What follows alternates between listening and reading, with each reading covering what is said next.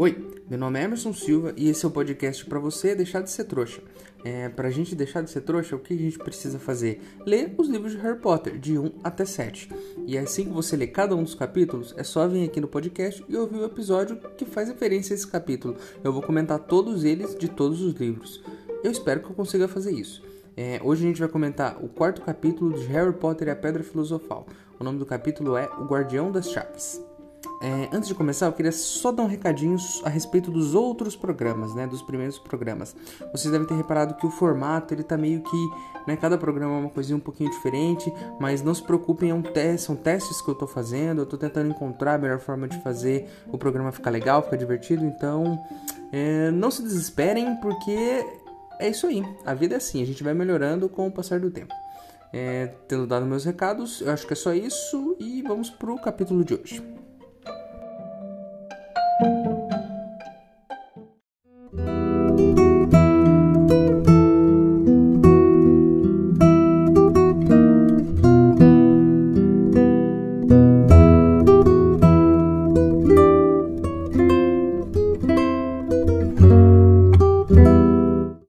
Dizem por aí que tem um cara no beco diagonal vendendo umas pedras filosofais autênticas. Pensa nisso, por alguns galeões vai dar pra gente fazer ouro de sobra para todos os ouvintes desse podcast. Se você quiser ajudar, o link para apoiar tá aqui na descrição do episódio. Lembrando que se você não puder ou não quiser, não tem problema. O mais importante é você continuar aqui com a gente, ouvindo o podcast para deixar de ser trouxa.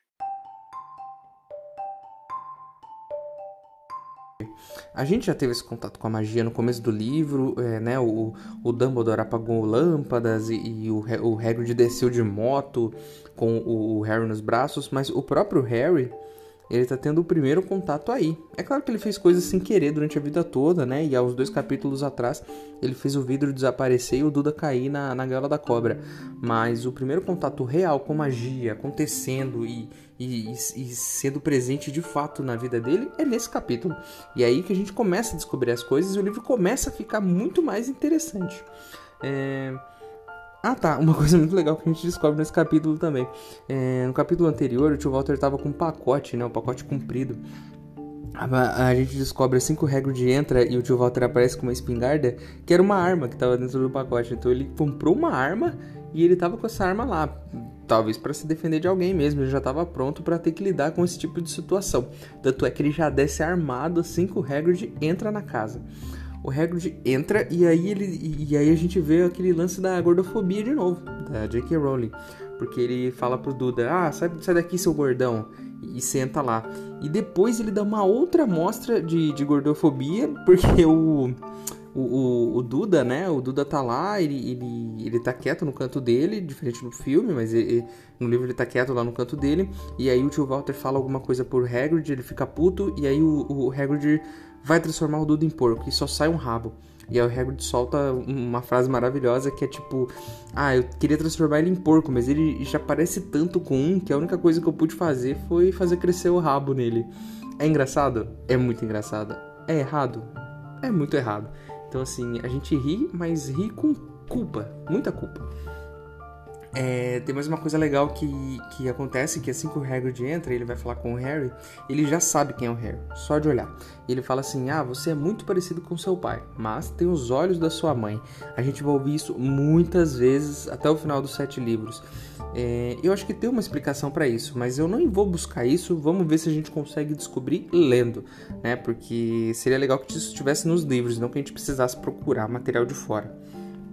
É, uma coisa muito interessante em todo esse capítulo também é que o Hagrid tá com um casacão, né? Ele chega lá com um casacão clássico dele. E ele começa a tirar desse casaco um monte de coisas. E aí eu pensei em algumas situações. Uma, esse casaco é mágico, é claro, né? Não tem como não ser, porque é o casaco de um bruxo. Mas o Hagrid não é, é teoricamente, um bruxo, né? Porque a gente sabe que ele não pode fazer magia e ele foi expulso da escola. Então, assim, o casaco é mágico ou não? Se for mágico, tudo bem tá tranquilo. Se não for mágico, é muito estranho tudo que acontece na sequência. Ele tira salsicha, bule, xícara, ele tira até uma coruja do casaco, uma coruja viva, papel, caneta, tudo isso estava dentro do casaco dele. Então eu espero que esse casaco seja mágico e ele esteja tirando as criaturas e aí tipo lá dentro é gigante, tá todo mundo tranquilo lá dentro. Porque se não for mágico, imagina a quantidade de coisa socada que tem nesse casaco. Ele até ele até mencionou em algum momento que tem rato vivo lá dentro, enfim. O Hagrid é uma pessoa peculiar. É, e já vou deixar claro que o Hagrid é o meu personagem favorito do, da saga de Harry Potter. Eu gosto mais dele do que do, do Harry, Hermione, de Rony. Eu acho o Hagrid muito legal, com um passado muito interessante e que é explorado, sim. Né? Não no primeiro livro, mas ele, é, a, a Rowling explora o, o passado do Hagrid. É muito legal saber esses detalhes sobre ele. É, nesse capítulo também a gente descobre que os tios não contaram nada pro Harry sobre a família. Então aquela carta que o, o Dumbledore deixou no começo do capítulo 1, né? E aquela carta que ele deixou, o, os tios nunca mostraram pro Harry aquela carta e nunca tiveram aquela conversa. Por isso que eu disse, alguém precisava, algum profissional precisava ter levado essa criança lá e conversado com o tio Walter. Conversado alto. Quando eu digo alto é tipo, meu, fala com convicção. Conta ou você vai ter consequências. Porque, pô, você é um bruxo, né, velho? Você. Sabe? E, ali você tá com a criança que, teoricamente, é a criança mais importante da, da, daquela época. Porque, né, o, o que aconteceu com ela é uma coisa inacreditável. Então, assim, meu, você vai deixar ela com alguém, alguém que você sabe que não é uma pessoa muito fácil de lidar? Chega e fala, mas fala firme.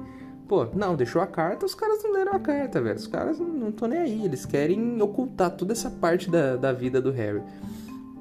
Aí o que acontece quando o Hagrid entra na sala? A primeira coisa que ele faz é entregar pro Harry uma carta. Não é aquela carta lá do começo que o Dumbledore deixou com o, o tio Walter.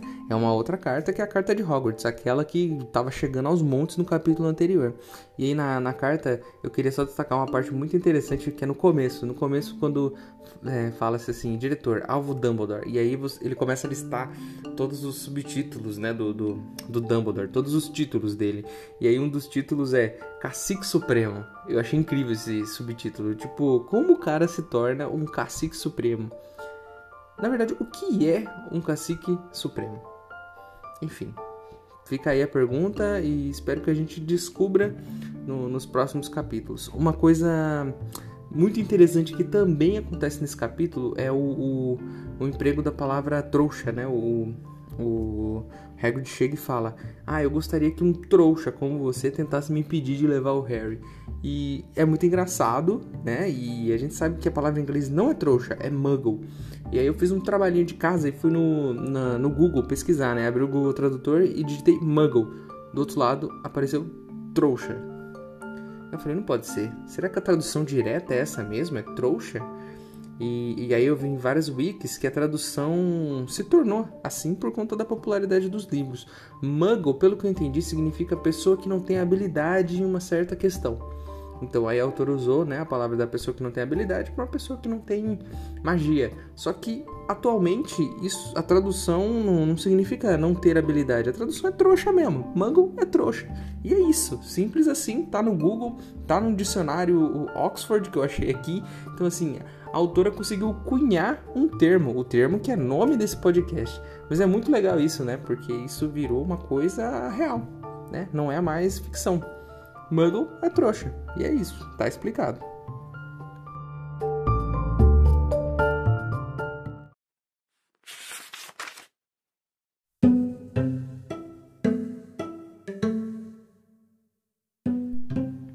O gigante se recostou no sofá, que afundou um pouco sob seu peso, e começou a tirar coisas de todo o gênero dos bolsos do casaco uma chaleira de cobre, uma embalagem amassada de salsichas, um espeto, um bule de chá, várias xícaras lascadas e uma garrafa de um líquido âmbar que ele tomou um gole antes de começar a preparar o chá.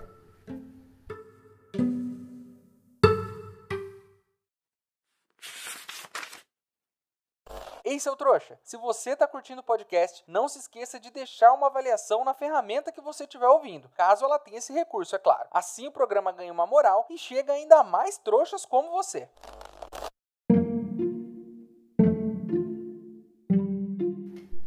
Mais uma coisa que a gente descobre é, de muito interessante nesse livro é o tamanho da mágoa que os Dursley têm dos Potter, principalmente a tia Petúnia, né, que é a irmã da mãe do Harry. Ela, ela assim, ela guarda uma mágoa até hoje, porque ela começa a comentar que, ah, é minha irmã, ela foi chamada para escola, chegou transformando xícara em rato. E, primeiro, é, a irmã dela transformava xícaras em ratos, eu achei que as crianças não podiam usar magia fora da escola, senão elas eram punidas. O Harry, inclusive, faz coisas em pequenas magias e ele é punido, sim. Ele vai até para um tribunal em algum momento, se eu não me engano. Então, assim, como é que funciona essa regra? Em algum momento ela foi mais, mais branda e depois ela vai se agravando, enfim. Eu sei que existe essa regra, então a irmã dela acho que não obedecia muito também isso não. É, mas a tia Petúnia tem essa mágoa, uma mágoa forte, sabe? Pô, tinha que ter feito uma terapia com essa criança aí, porque olha só o tipo de adulto que ela virou, né? Inclusive, ela, é, é eles têm tanta mágoa, eles querem tanto se separar dessa parte bruxa da família, que eles inventam uma história pro Harry de que os pais sofreram num, num acidente de carro. E tem um trecho muito legal que, que ela tá contando pro Harry ali, na, na, na toda a situação do Harry e tal, ela tá contando pro Harry sobre a irmã dela. Ah, minha irmã era isso, era aquilo. E aí eu sabia que um dia ela ia se explodir. e, tipo, como assim? Ela ia se explodir. Tipo, o conceito que ela faz da irmã é que a irmã em algum momento se explodiu e morreu. Então, tipo, ela também não tá nem aí pra história, nem se importa. A irmã morreu e parece que foi até de boa para ela. É, aí o Hagrid senta lá, faz o negócio do chá, faz a salsicha, tudo aquilo que tava no bolso dele, espero que seja mágico. O Harry come, adora aquilo lá, porque, né, enfim, não deve comer coisa boa lá com os tios. E o Hagrid descobre que o Harry não sabe de nada e ele conta lá, né? Faz um resumão lá e, e fala que o, o Voldemort é, conseguiu vários seguidores, ele era um cara do mal, muito mal, foi lá, matou os pais do Harry, tentou matar o Harry e não conseguiu. É, só queria pensar numa situação aqui. O, o, eu sei que nem todo mundo tem treinamento de, de luta e tudo mais, mas o, os alunos eles aprendem magia e, e as magias para se defender. Como é que foi isso? Porque no, no filme o Voldemort chega e mata os pais dele sim com uma facilidade inacreditável. Eu não lembro se no livro tem a descrição disso, mas não é para ser fácil assim, né? Tem que ter uma certa resistência aí da mãe, do pai. E a gente sabe, a mãe usou, usou todo, né, usou seu conhecimento para fazer uma magia de proteção no Harry. Isso a gente vai descobrir depois.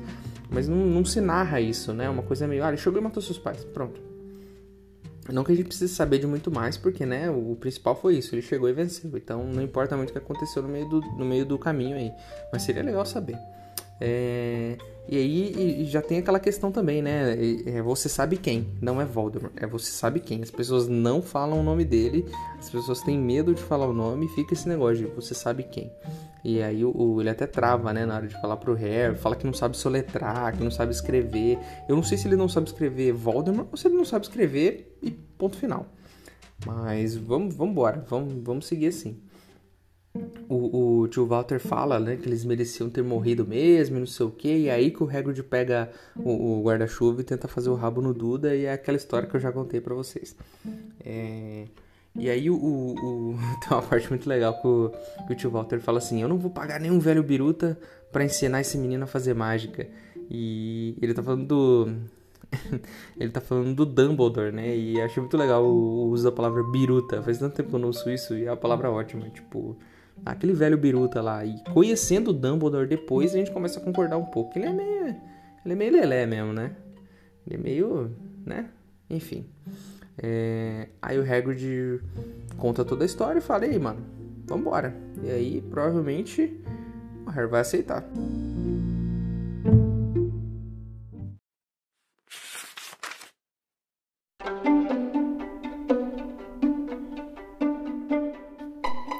Prezado Sr. Potter, temos o prazer de informar que você tem uma vaga na Escola de Magia e Bruxaria de Hogwarts. Estamos anexando uma lista dos livros e equipamentos necessários. O ano letivo começa em 1 de setembro. Aguardamos sua coruja até 31 de julho. No mais tardar, atenciosamente, Minerva McGonagall.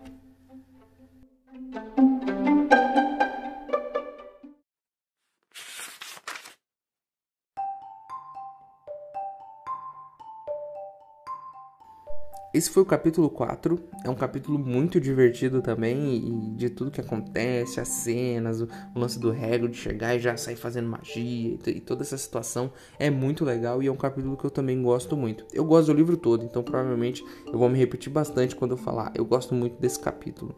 É, mas é um ótimo capítulo e, e, e é muito bom mesmo. E. Ah, sim, tem a capa do episódio, né? A capa do episódio de hoje foi feita pelo Lyuben Zidarov. Eu escolhi essa capa mais por uma questão sentimental. Eu já disse que eu gosto muito do Hagrid. E eu olhei nas capas feitas ao redor do mundo e não são todas que o Hagrid aparece na capa da Pedra Filosofal. Mas nessa ele aparece e é só ele e o Harry, não tem mais ninguém. Então assim, acho que ela significa muito, né? Porque é uma capa muito muito bonita e o Hagrid é uma figura muito forte em todos os livros, ele é um ele protege o Harry, ele tá do lado do Harry o tempo todo, do começo até o fim. Eu adoro esse personagem e eu acho que ele merece uma homenagem nesse capítulo. Então, é, eu vou colocar a capa que tem o Hagrid e o Harry. Ela, ela é desenhada de um jeito bem simples e tal, mas é muito bonita. É, é, isso então, né? Terminamos mais um capítulo do livro e eu espero que vocês continuem aqui comigo, lendo e ouvindo os podcasts, acompanhando aqui os comentários e manda sua mensagem para cá se você não concorda com alguma, com alguma, coisa que eu disse, se você tem algo a acrescentar. O e-mail é e-maildostrouxas@gmail.com e-mail dos trouxas@gmail.com.